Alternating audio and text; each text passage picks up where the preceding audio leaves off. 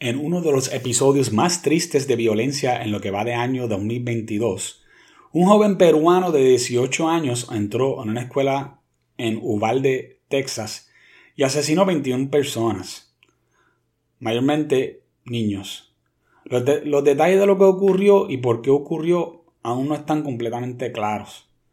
Pero esto no ha detenido a la izquierda a, a que inmediatamente empiecen a convertir el tema de política en un debate sobre la prevalencia de las armas en la vida cotidiana del americano común. En breves momentos voy a hablar un poco sobre los eventos de violencia masiva en las escuelas americanas y si verdaderamente las armas son la razón por lo que hay tanta violencia en las escuelas.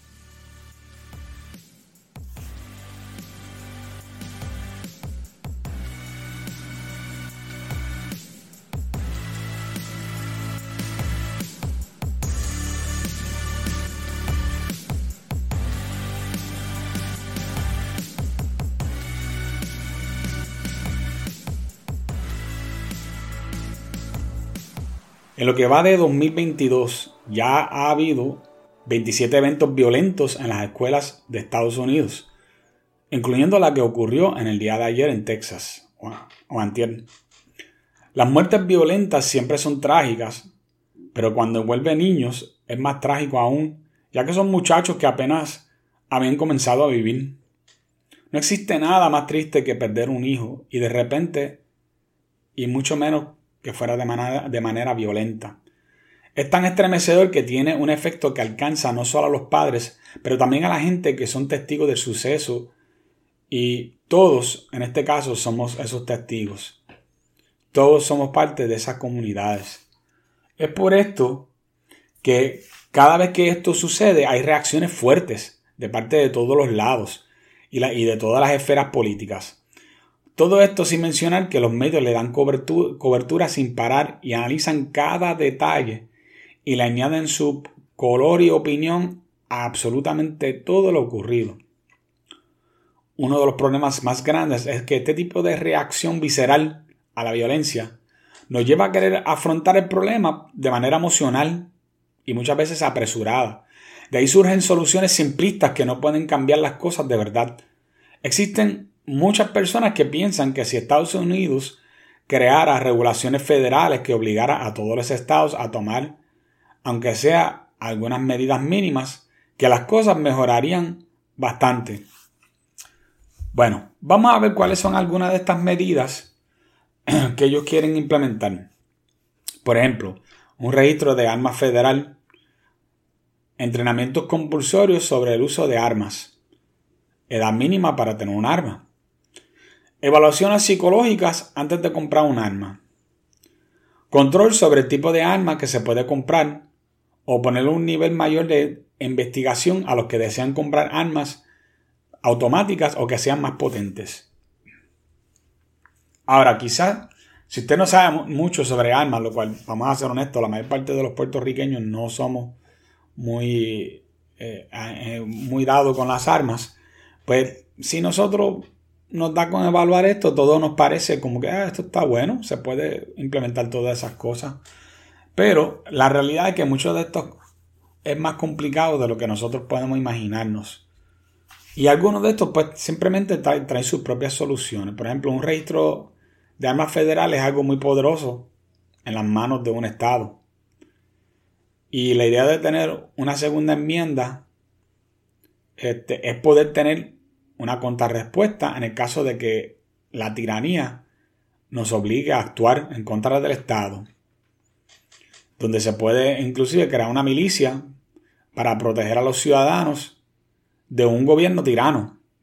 Y aunque yo estoy seguro que a muchos de ustedes se les hace casi imposible pensar que una cosa así pudiera pasar en Estados Unidos, yo le voy a decir que efectivamente eso está más cerca que hace 10 o 20 años atrás, ahora mismo.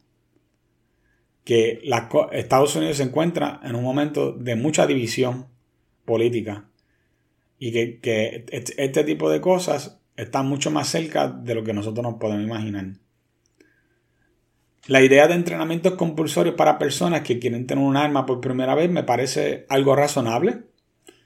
Pero cualquier ley que se establece para esos fines tendrían que ser bien específicos y detallados porque a la izquierda lo usaría para crear una serie de entrenamientos que solo un grupo bien pequeño de personas podría pasar. Y eso es un problema porque la idea de, de la segunda enmienda es que todo el mundo tenga acceso a un arma. ¿Por qué? Pues por la razón que dije anteriormente, porque una, una población que tiene armas es una población que tiene menos probabilidad a ser controlado por el gobierno. La edad mínima para tener un arma solo es buena idea si, nos ponemos, si no ponemos una edad muy mayor, por ejemplo. En muchos países pues tienen regulaciones que permiten a niños de al menos 14 años usar armas incluyendo por ejemplo Suiza, que tiene una de las poblaciones más armadas del mundo.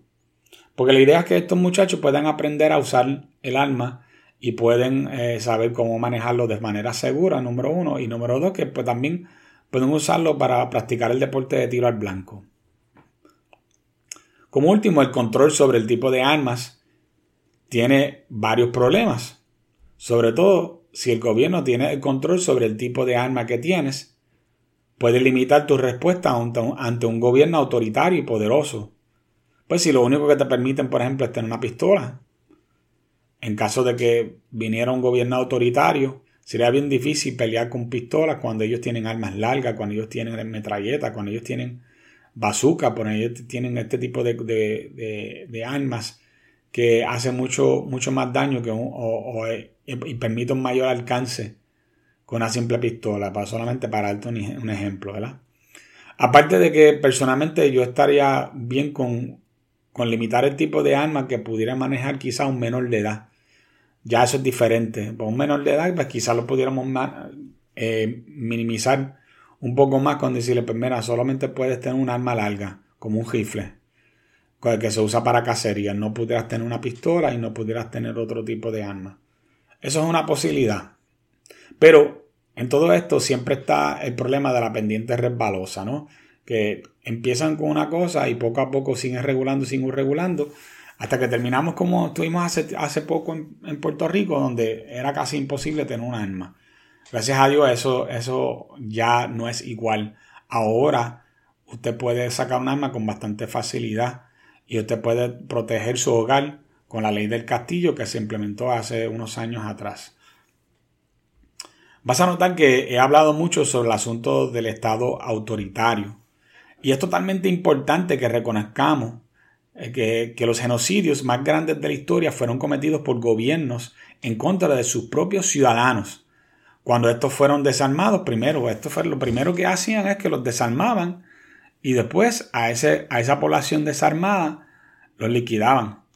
Por eso es importante la segunda enmienda para salvaguardar contra este tipo de acontecimientos, especialmente en un tiempo cuando hay tanta división política e ideas autoritarias en la cultura política. Y esto es real. Nosotros vivimos en tiempos de mucha división política.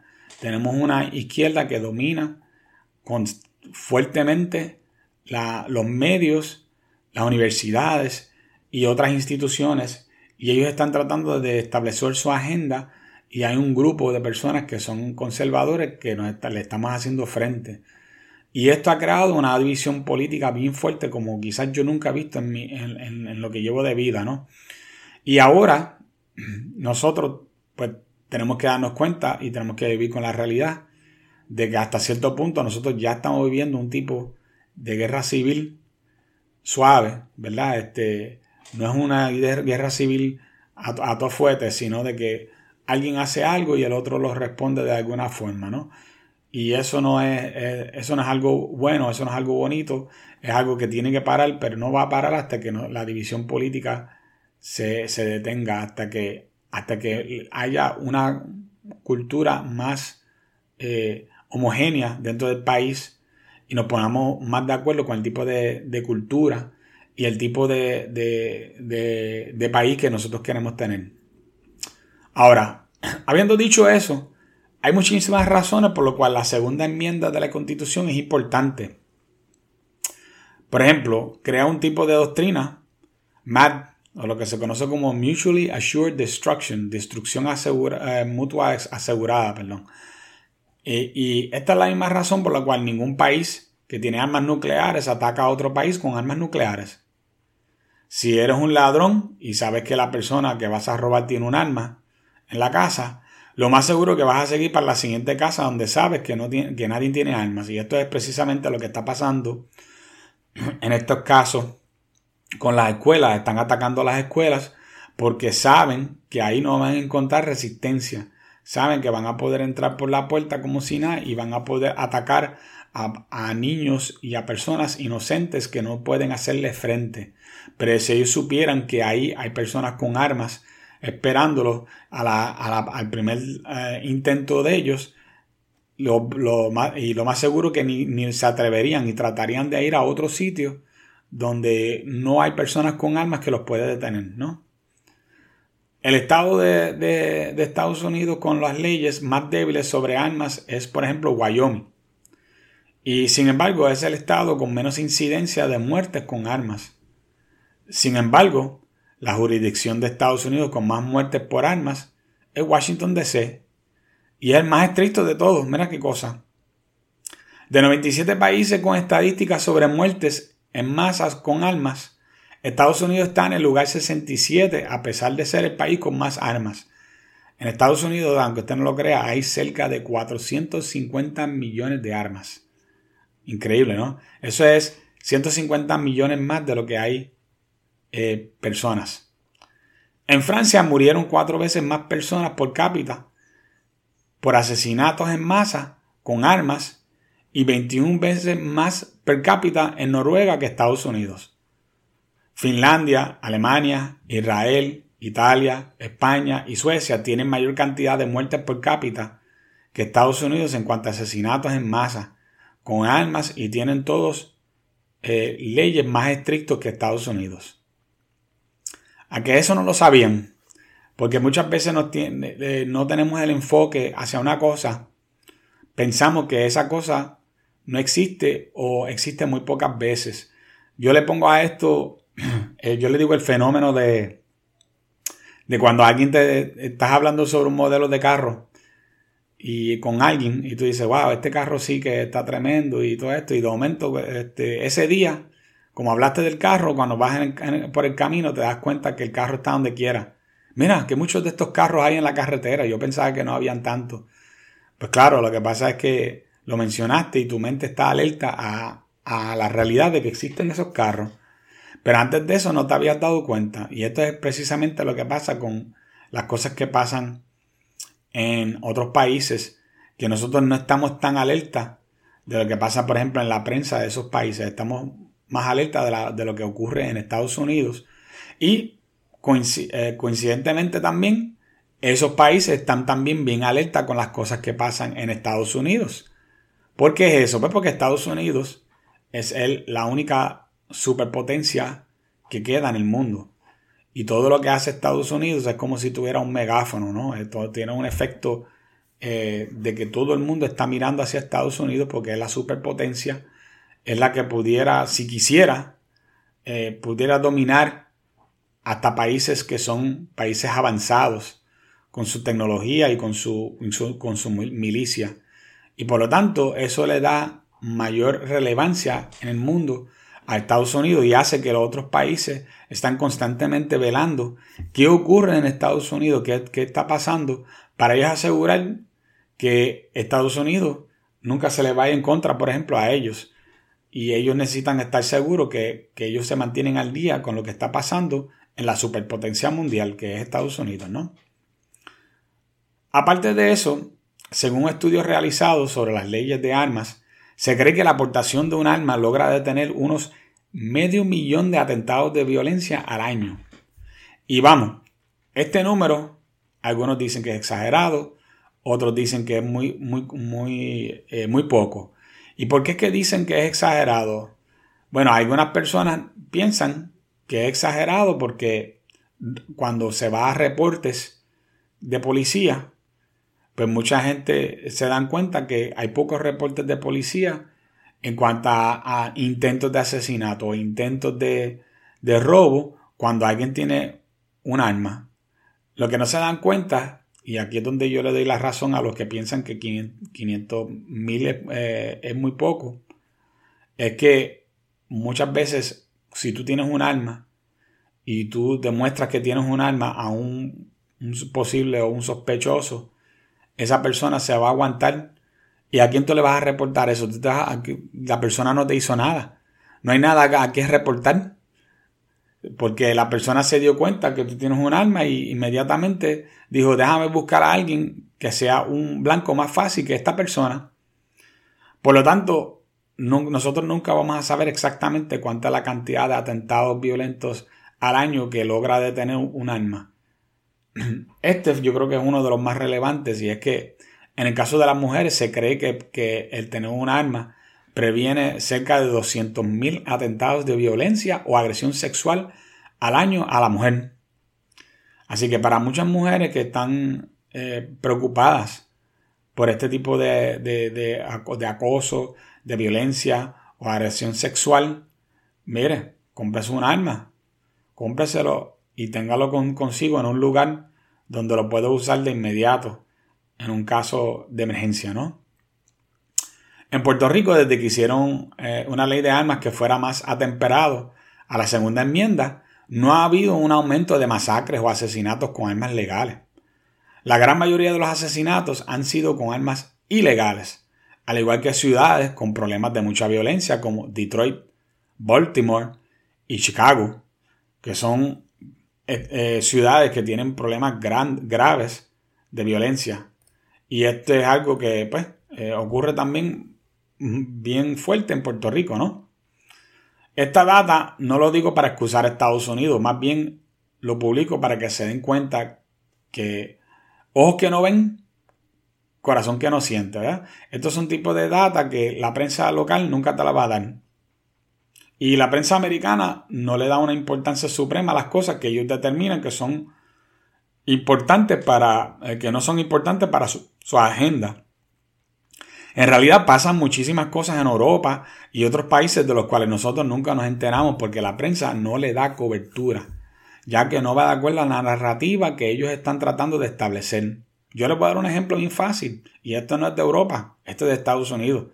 Cuando una persona de raza negra con sentimientos antiblancos durante el mes de diciembre, el año pasado, el 2021, atropelló y asesinó al menos seis personas a propósito con su auto, la prensa solo escribió sobre el asunto de manera inicial.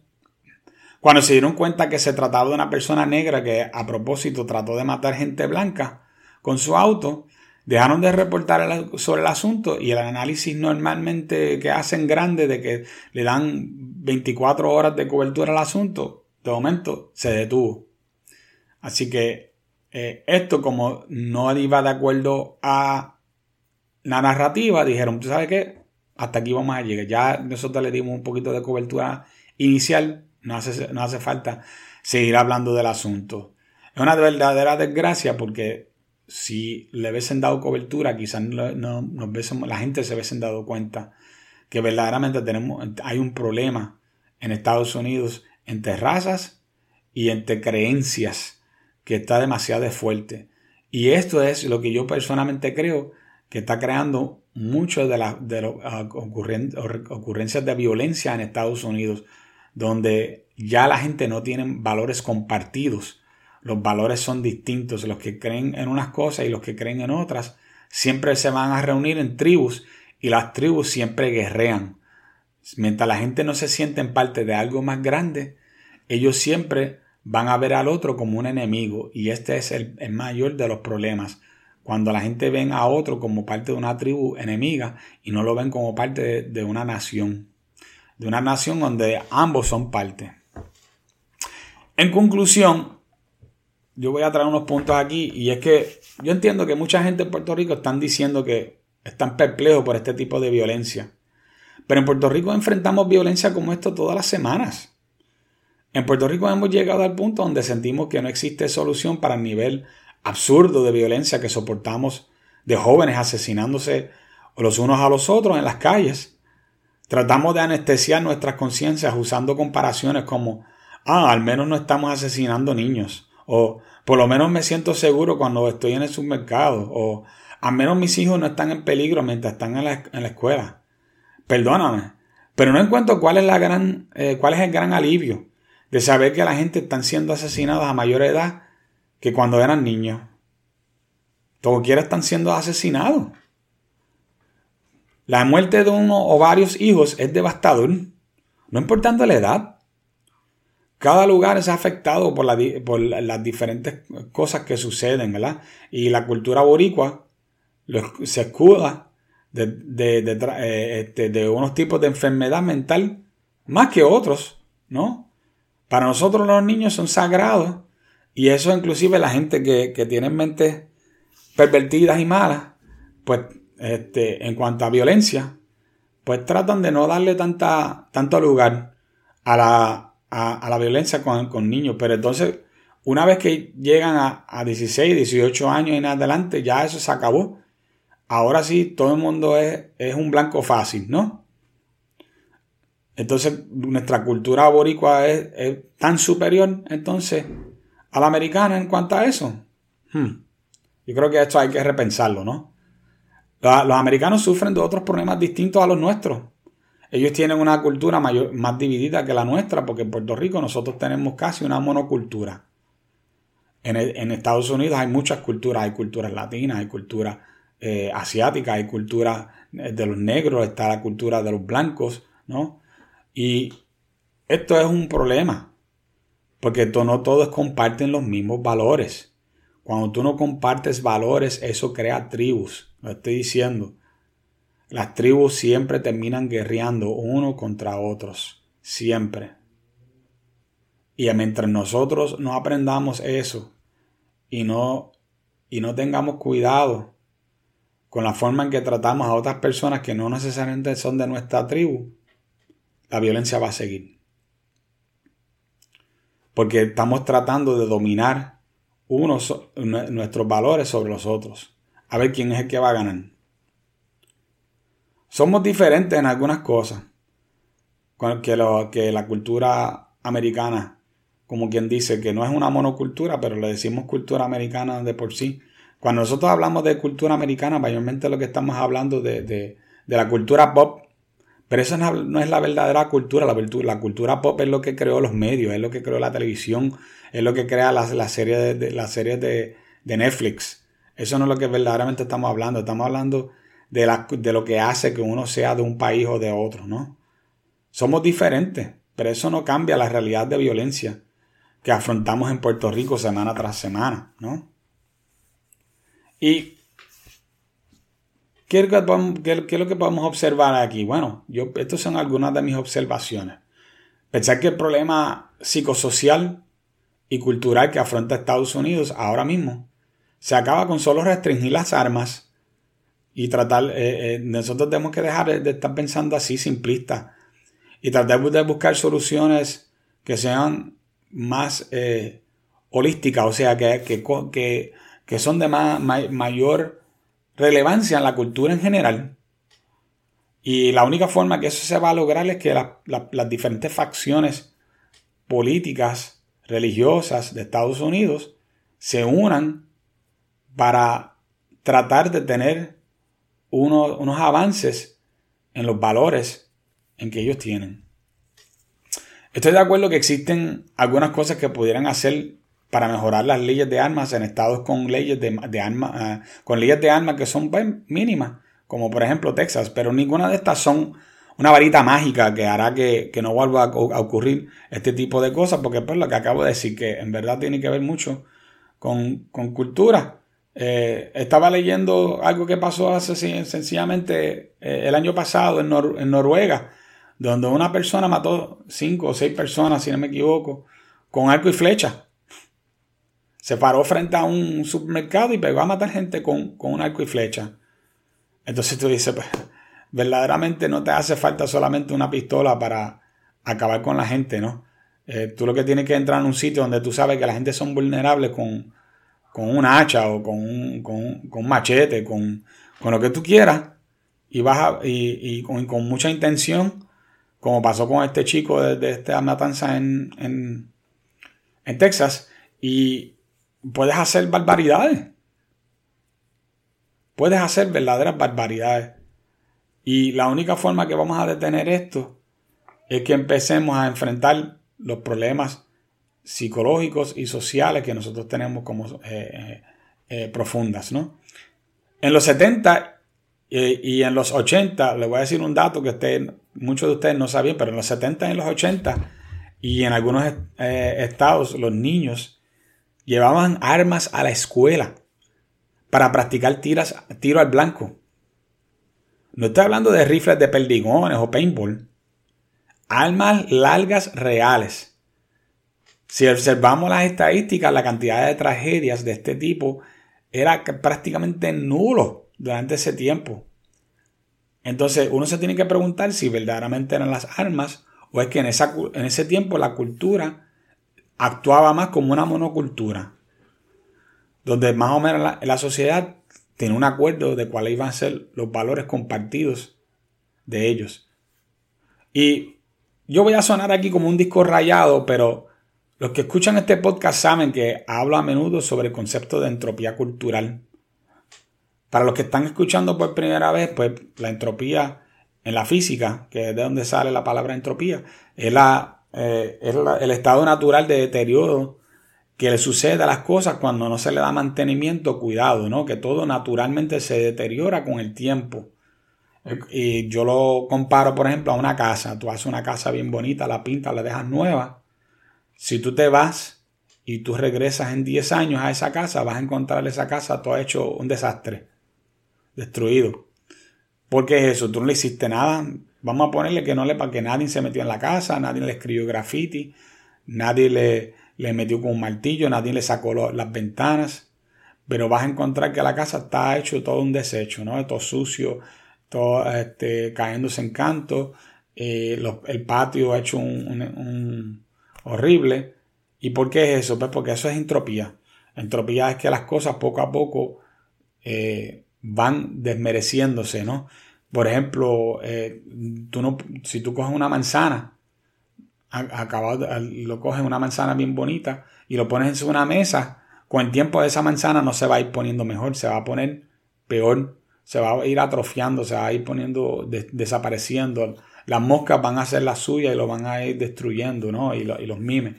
Pues, eh, porque naturalmente las cosas no van del caos a, a, a, la, a la organización, sino que es al revés las cosas que tú creas con tus manos o con tu visión eh, siempre son más fáciles de destruir que crear. Siempre es más, más fácil destruir que crear. Y si tú creas un sistema, por ejemplo, de gobierno o, si, o creas una cultura, tú vas a notar que los que tienen el deseo de destruir la cultura en que tú vives, para ellos es fácil hacerlo, porque ellos tienen la entropía cultural de su lado de que las cosas poco a poco se van desmereciendo, la gente se van olvidando de la razón por la cual crearon esa cultura. La gente se va olvidando de por qué esa cultura tenía esas reglas eh, para que lo cual seguían para mantener esa cultura. La razón por la cual ellos eh, hacían todas muchas de las cosas que los mantenían como cultura y mantenían sus familias y mantenían muchas cosas que hacía que esa cultura fuera una cultura buena, se va destruyendo Primero porque la gente lo dejan de hacer y segundo porque eh, algunas personas inclusive se van a favor de la entropía. Y eso es lo que yo le llamo izquierdismo. El izquierdismo son aquellos que trabajan a favor de la entropía para acelerarlo, para que sea algo que, destruya la cultura más rápido de lo que lo, pueda hacer sencillamente la entropía. ¿no? Y eh, eh, la cultura, la entropía cultural ha hecho que, perdamos cosas. No, no, dude, no dude de eso, ¿no? Este, nuestra, nuestra cultura sufre de entropía cuando permitimos la erosión de los valores religiosos y culturales que tenemos en común.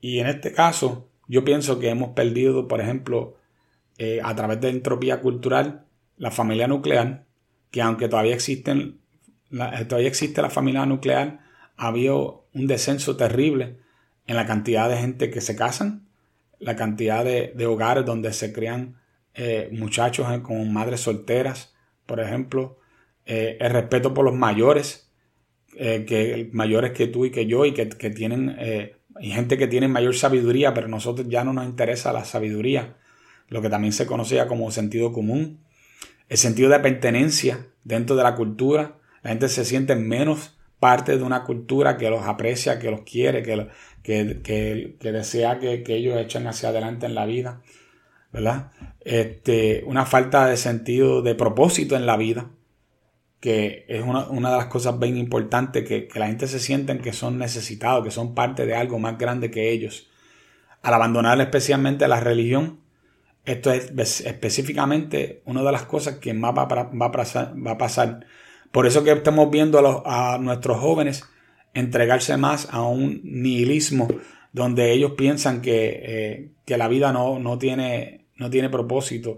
Tú escuchas mujeres hablando acerca de que ellos nunca quieren tener hijos porque, porque van a traer un hijo y que para sufrir en el mundo. Sin embargo, nosotros vivimos en un tiempo donde hay abundancia de comida. Eh, casi nadie en Puerto Rico, por ejemplo, vive sin techo.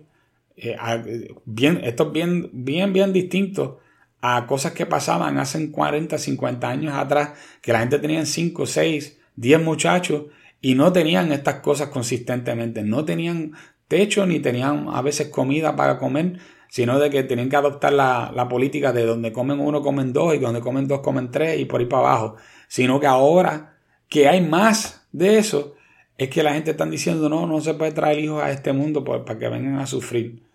¿A sufrir de qué? A sufrir de la falta tuya de interés. Eso es lo que verdaderamente esa persona está diciendo. Que esa, ellos saben que van a poner a ese muchacho a sufrir porque ellos no tienen interés por cuidar de alguien que no sea más que ellos mismos, ¿no? Madurez para resistir la tentación de solo eh, mirar las cosas desde un punto de vista a corto plazo nada más. ¿Por qué solo estamos interesados en la, eh, en la gratificación instantánea en nuestros tiempos? Porque hemos sido condicionados a solamente mirar las cosas desde ese punto de vista.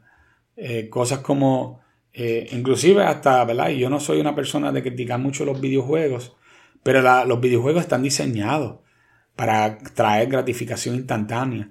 La pornografía está diseñado para crear gratificación instantánea. Inclusive, cosas como decirle a los, a los muchachos que te voy a dar un trofeo por participación en algo. Eso es gratificación instantánea porque esa persona quizás no hizo nada este, quizás esa persona no hizo absolutamente nada en cuanto a eso. Pero, sin embargo, le dieron un trofeo de participación y dice ahora, ah, no me tengo que esforzar mucho porque ya me dieron un trofeo. Por favor, estamos premiando cosas que no deben de ser ni premiados dentro de nuestra cultura. Y si queremos mantener y tener una buena cultura, nosotros tenemos que crear, crear sistemas dentro de nuestra cultura que, que, hagan que la cultura funcione. Pero nadie quiere crear un, sistema porque saben que a la vez que tú creas un sistema, tú siempre van a haber personas que van a ser eh, eh, excluidos un poco o que van a ser parte de una minoría. Pero eso es inevitable. Por eso es que la idea de inclusión es una idea malísima. Porque bajo una inclusión no hay tal cosa como una cultura. Pero nada, no vamos a entrar en ese detalle en el día de hoy. Porque eh, sencillamente eh, es, un, es un tema largo, pero en todos los países donde se han ido por el lado de, la, de, lo que se conoce como la equidad, que eso no es nada más y nada menos que comunismo, gente. Y no necesariamente tiene que ser un comunismo tan, tan fuerte como la Unión Soviética, pero es un estilo de comunismo. Porque pensar que todo va a ser equitativo es comunismo léase algo que tenga que ver con comunismo y léase la definición de equidad y es lo mismo, ¿no? No estamos hablando de igualdad donde todo el mundo tiene las mismas oportunidades, no, estamos hablando de que todo el mundo tenga los mismos resultados, eso es equidad y eso es exactamente lo mismo que ofrece el comunismo, ¿no? Y ya, pues para los que escuchan esto constantemente, yo creo que muchos sabemos que eso ya ha traído tragedias en el pasado, ¿no? Y yo creo que una de las cosas más importantes que hemos perdido a causa de la entropía cultural y por eso es que se da tanto problema con armas y personas asesinándose unos a otros es un respeto genuino por la vida en todas sus etapas. Y esto incluye desde que el, niño está en el vientre o la niña en el vientre hasta que llega a su mayoría de edad. Nosotros ya no, ya no estamos en, la de respetar las cosas igual. En un gran por ciento de la cultura ya no respeta ni, la, ni, la, niñez cuando son en la, están en la barriga, ni cuando las personas cuando llegan a una cierta edad eh, en, su, en su vida. Cuando ya llegan a mayor de edad piensan, ah, ya esta persona no sabe nada. Porque quizás esa persona no se mantuvo conectado a, la, a la, cultura pop popular de ese momento. Eh, ah, porque no, como no sabe eh, letras de la, del último, de la última canción de, de Bad Bunny, pues ya no está en nada, por favor. Por favor. Vamos a ser un poquito más, más inteligentes que eso, gente. Y, mira, yo no quiero aquí, aquí, ser el hater más grande que hay de, de, cultura, de cultura o de música popular. Pero tenemos que darnos cuenta cuando nosotros estamos mirando las cosas de manera equivocada, cuando estamos eh, haciendo las cosas que no nos, no nos llevas, no nos lleva por un, por un, un camino donde todos podemos observar y decir, ¿tú sabes qué? esto parece un camino hacia el futuro, esto parece algo que nos va a unir, esto parece algo que va a hacer que nosotros tengamos un mejor Puerto Rico. Los muchachos matándose en las calles por puntos de droga, eso no es un mejor camino. No hay forma de, justificar eso.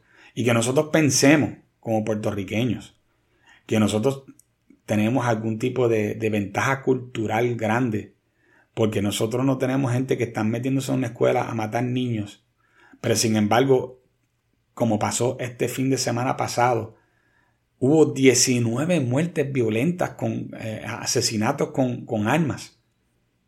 En un fin de semana nada más. Eso no ocurre en Texas todos los fines de semana, gente. Eso no ocurre así. Pero nosotros pensamos que nosotros somos superiores porque no viene un muchacho y compra un arma y hace eso en una escuela. En Puerto Rico. Porque quizás nos indignaríamos más si pasara de esa forma en Puerto Rico. Perdóname, pero yo tengo una apreciación por la vida que va desde antes de nacer hasta viejito. Yo no voy a decir que unas vidas son más importantes que otras. Todas las vidas son importantes. Nuestros jóvenes queremos que sobrevivan. Nosotros queremos que nuestros jóvenes sean empresarios, que sean gente de bien, que sean gente que logren, que logren cosas. No podemos dejar que ellos abandonarlo y dejar que, que la entropía cultural se encargue de ellos. Si nosotros queremos algo mejor, tenemos que crearlo y tenemos que resguardar la cultura que nosotros queremos. Y tenemos que empezar ya. Estamos muy, muy tarde. Si usted está de acuerdo conmigo, déjamelo saber. Escríbame un comentario en la página de Facebook de Revolución Racional Podcast. Nos puede encontrar ahí. O me puede escribir a través de Twitter. Eh, a, Molina. Arroba Holy Chris Molina. En, en Twitter. Me puede encontrar ahí. Me puede conseguir. Eh, siempre se aprecian los comentarios a favor y en contra también. Siempre estamos dispuestos a debatir sobre los puntos. Lo importante es que lo hagamos de una manera civil y organizado y sin odio ni rencor ninguno. Me alegro mucho de, haberlos tenido en el día de hoy. Nos estaremos viendo la próxima semana con el, eh, y con Dios, Dios mediante con el tema de la independencia de Puerto Rico. A ver lo que piensan.